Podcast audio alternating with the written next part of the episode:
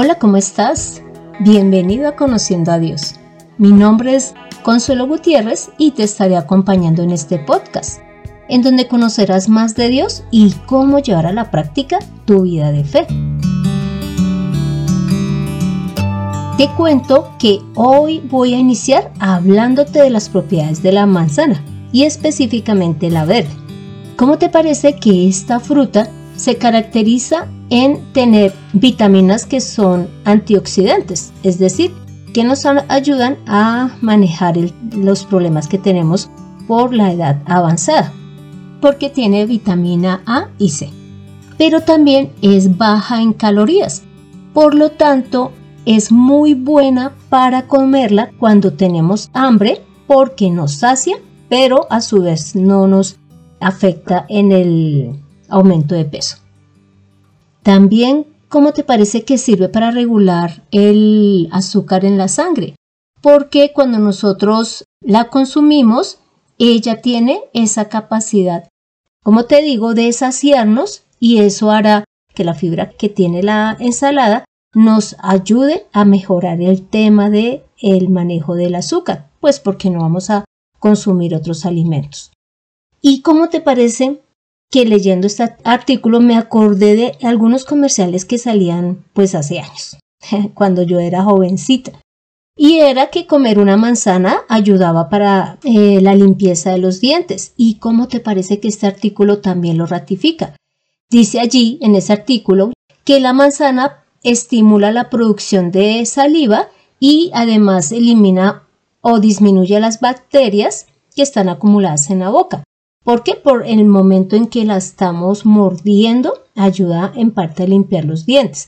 Entonces, que eh, ayuda lógicamente a mejorar el tema de las caries, de las infecciones que se dan en las encías. Pues como lo mencioné, ayuda a disminuir las bacterias que se tienen en la boca. O sea que, inclusive, imagínate, la manzana nos sirve para el cuidado de los dientes. También nos sirve para tener un corazón sano porque tiene fibra y potasio. Y estos dos implementos ayudan a controlar la presión arterial que esté, digamos, alta y además a controlar también el nivel de colesterol.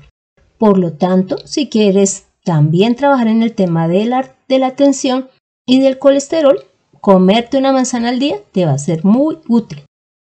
Además mejora la digestión porque tiene Fibra dice aquí dietética, que ayuda a regular los movimientos intestinales y a su vez entonces esto previene el estreñimiento.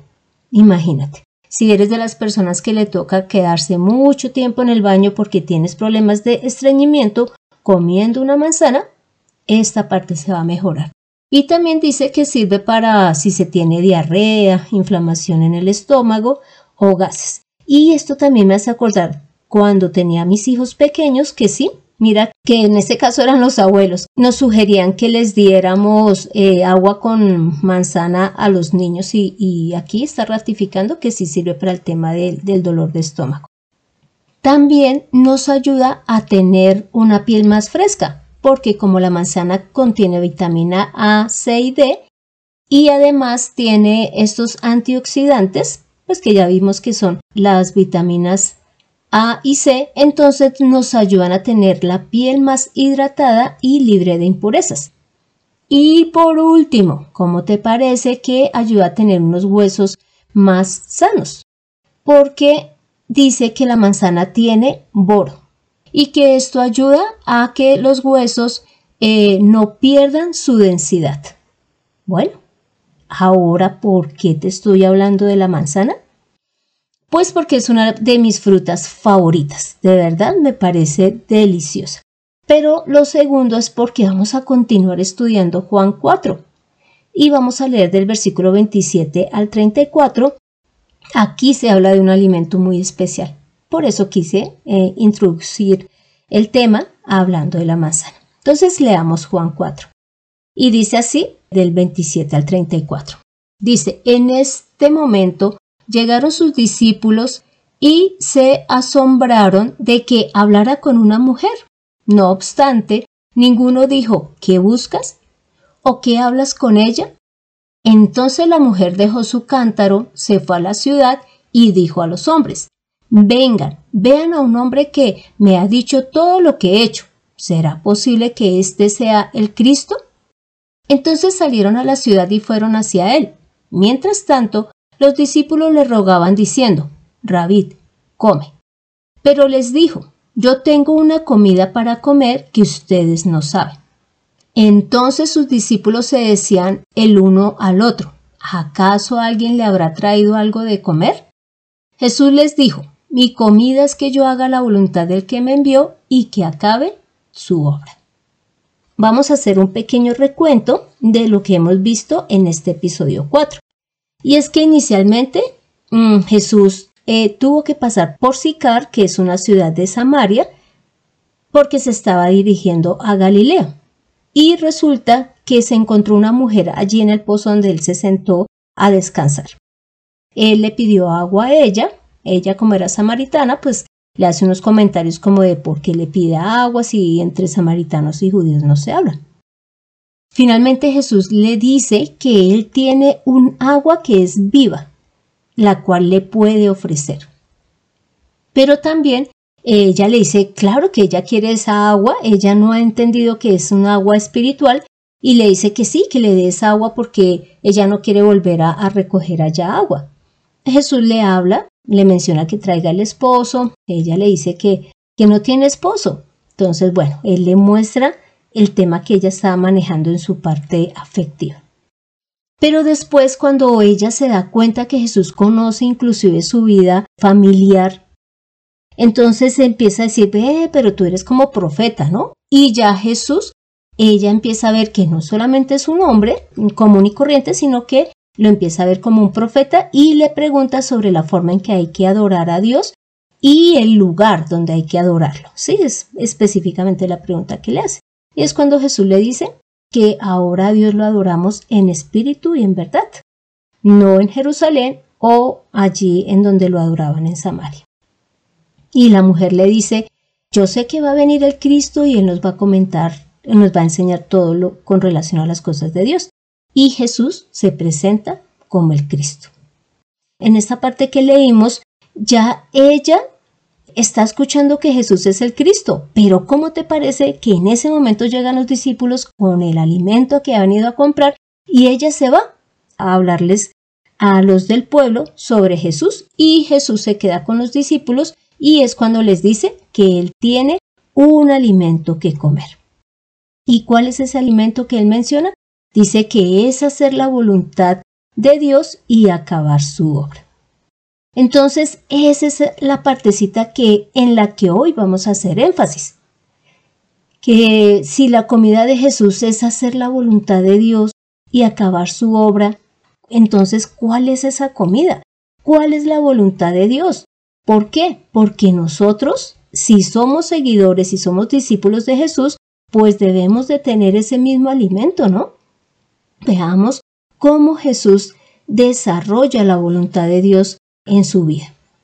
Y lo primero es que Él nos dio a conocer a Dios. Eso era una de las cosas principales que Dios deseaba que Jesús hiciera, porque vemos que los fariseos y los sacerdotes se habían inclinado más hacia las tradiciones, pero también habían hecho de la ley algo que serviera más para culpar a las personas más que para que buscaran, digamos, o encontraran en ella amor de Dios. Entonces eh, Jesús nos da a conocer al Padre. Esto inclusive lo dice en Juan 1, 18, donde podemos leer. A Dios nadie lo ha visto jamás. El Dios único que está en el seno del Padre, Él lo ha dado a conocer. O sea, refiriéndose a que Jesús es quien dio a conocer al Padre. Y lo mismo, hay algo muy importante, y esto lo dices en primera de Juan 5:20, y es que Jesús nos dio entendimiento para conocer al Padre. Esta es una de las obras que hizo Jesús y que forman parte de la voluntad de Dios. ¿Qué vino a dar a conocer de Dios? Pues su palabra y sus obras. ¿Cómo te parece que en Juan 14:10 Jesús hablándole al pueblo les dice, ¿no crees que yo soy en el Padre y el Padre en mí? las palabras que yo les hablo, no los hablo por mí mismo, sino que el Padre que mora en mí hace las obras. Entonces acá podemos ver que cuando observamos a Jesús actuar, pero también cuando lo vemos hablar, ahí estamos viendo al propio Dios. Esto fue lo primero que vino a hacer Jesús. Lo segundo que podemos ver que Jesús hizo dentro de la voluntad del Padre es que nos vino a mostrar el reino de Dios. Y es porque allí es en donde vamos a estar eternamente si morimos y no y hemos permanecido en la vida de fe.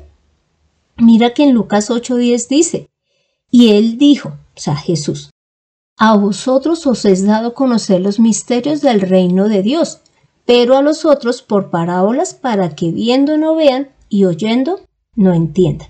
Inclusive, acá Jesús de verdad daba varias parábolas diciendo cómo era el reino de Dios con el fin de que nosotros anhelemos llegar a él.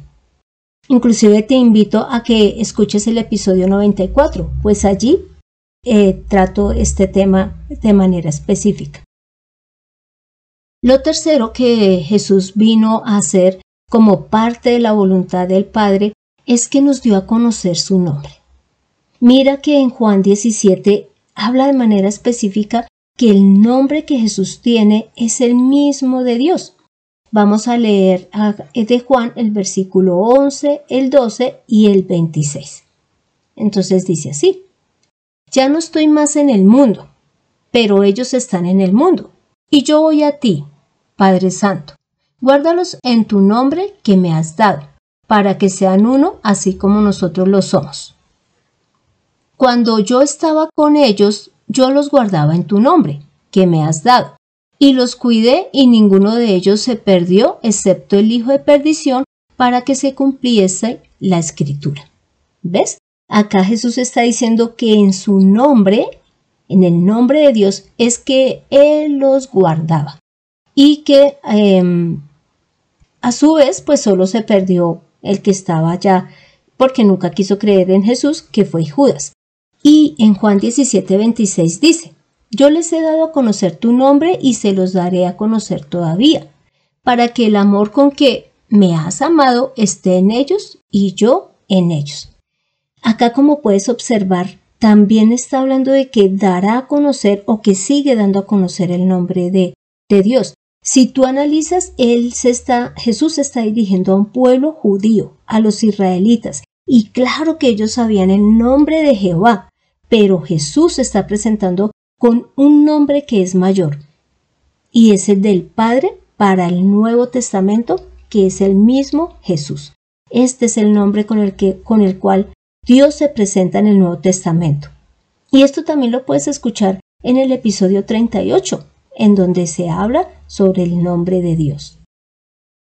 Lo cuarto que Jesús vino a hacer y que forma parte de la voluntad del Padre es que lógicamente vino a darnos la salvación.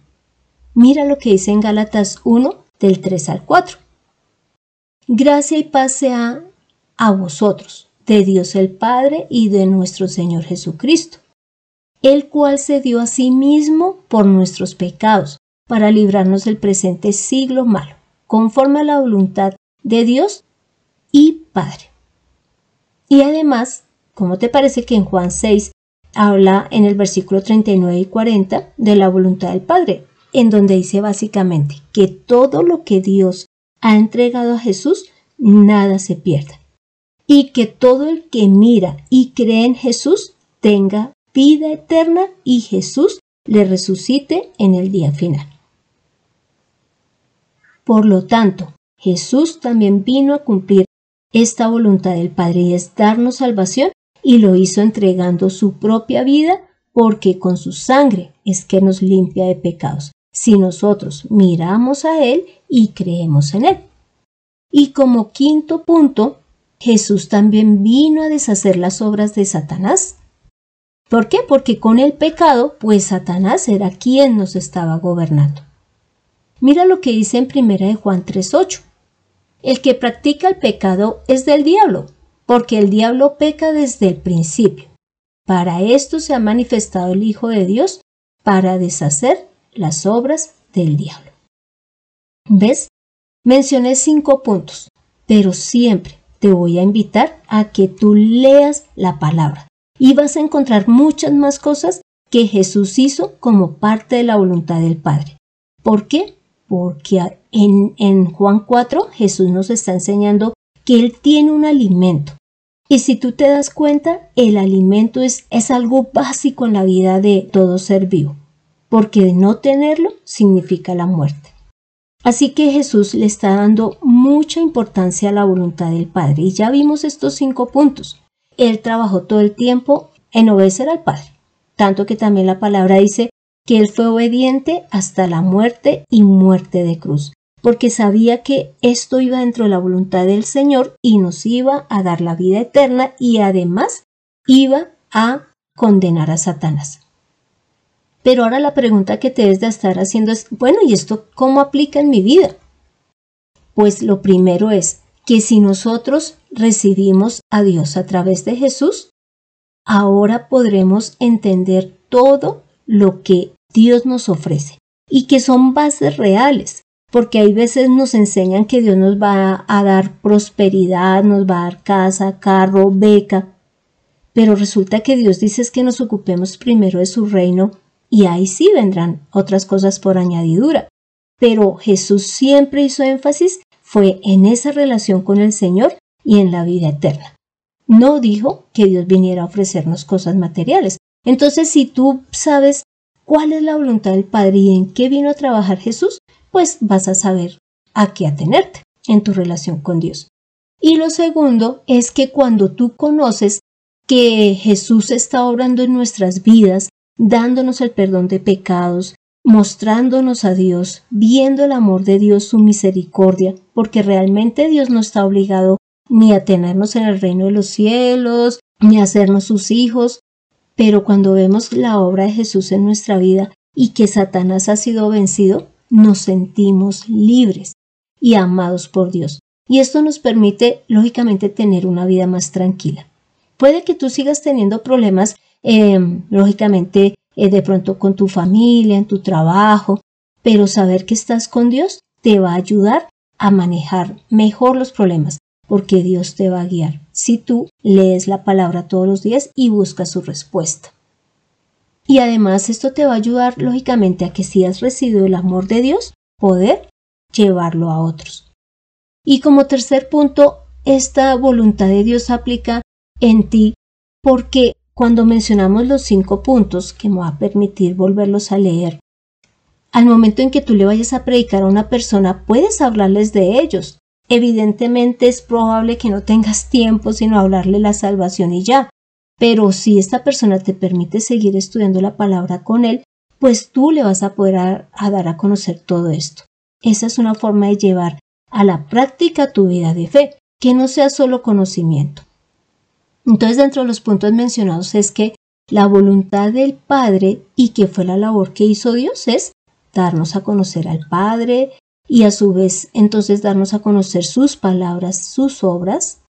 También nos dio a conocer sobre el reino de los cielos, que es el lugar donde vamos a habitar. Nos dio a conocer el nombre de Dios, que es Jesús.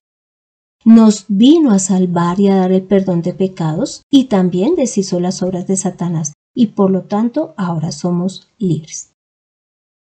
Pero si tú eres alguien que eres nuevo y lleva poco tiempo, cuando tú de verdad analices esto que se está explicando, estos cinco puntos, y además leas la palabra, vas a encontrar libertad en tu vida, amor, tranquilidad, y vas a poderte acercar al Señor, quien realmente se alegra de que tú hayas decidido creer. Pero si de pronto eres de los que dice, pero yo no veo a Dios, Dios que va a ser real si nunca lo he visto, pues te invito a que leas la palabra, porque cuando tú leas a Jesús, lo que Él dijo, obró e hizo, Él es la misma manifestación de Dios y es como si lo estuvieses viendo. Así que ya para concluir el tema, te quiero decir que inicié hablando de las propiedades de la manzana, pues con el fin de que decidas comerla. Pero ahora vimos que es, hay un alimento que es mucho mejor que la manzana y que cualquier otro que nos pueda ayudar en nuestro cuerpo. y es hacer la voluntad del Padre. ¿Por qué? Porque este alimento nos lleva a la vida eterna, nos lleva a tener una relación con Dios y a tener una vida de fe real, que no sea de solo escribir, pues digamos cuando estás en la prédica y escribes, de solo escuchar porque estás en el culto o escuchando una prédica, o de solo leer, sino de llevar a la práctica la vida de fe. Así que ahora te invito a que me acompañes a esta oración final. Padre, gracias por Jesús, porque Él fue obediente a tu voluntad, tanto que la tomó como su alimento diario. Ayúdanos a nosotros también a amar tu voluntad, a obedecer cada vez que leemos la palabra, a darte a conocer, a recibir tu amor y misericordia y a entender que hemos sido liberados de Satanás. Señor, ayúdanos, ayúdanos a, que tu Espíritu Santo pueda obrar, que nosotros entendamos que en ti es en quien hay libertad, en nadie más, y que dejemos que tu Espíritu Santo hable a través de nosotros, que así como Jesús antes le había dicho a la samaritana que le daría ríos de agua viva, sabemos que tú no los has dado y que ahora nosotros esos ríos de agua viva se los llevemos a otros. Gracias, Santo Señor, por tanto amor y misericordia. Hemos orado en el nombre de Cristo Jesús. Amén. Así que tomemos la mejor decisión, vivamos la palabra a diario. Ese es nuestro alimento que nos llevará a la vida eterna. Aprende a recibir el amor del Padre en conociendo a Dios. Este fue el episodio 108, en donde vimos que Jesús se alimenta cuando cumple la voluntad del Padre. Y que eso es lo que desea que nosotros también hagamos.